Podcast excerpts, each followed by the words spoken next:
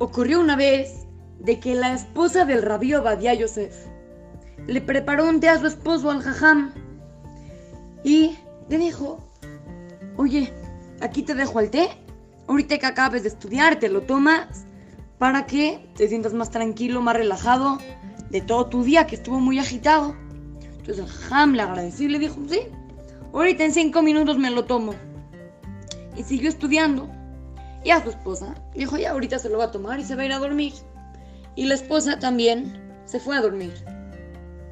A la mañana siguiente, cuando todavía no amanecía, pero pues ya era muy de madrugada, la esposa del jajam salió del cuarto para tomar un vaso de agua y se impactó.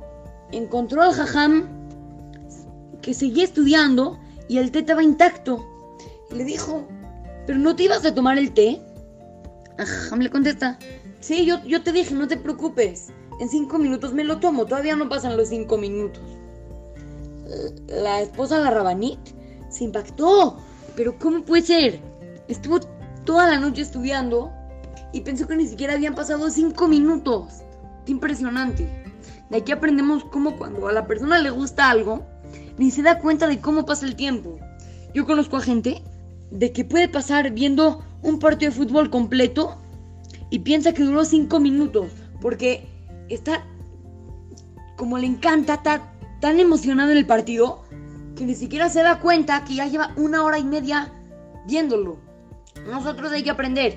Cada cosa que nos guste, cada cosa que tengamos ganas de hacer, cada cosa que nos gusta hacer, hay que pensar si eso es lo que realmente vale la pena. Como el jajam, como Rabbi Badia Yosef, que estuvo toda la noche estudiando y ni siquiera se dio cuenta de que había pasado toda la noche. Cuando nos guste algo hay que fijarnos cada cosa que nos guste, porque eso es lo que realmente nos va a importar mucho.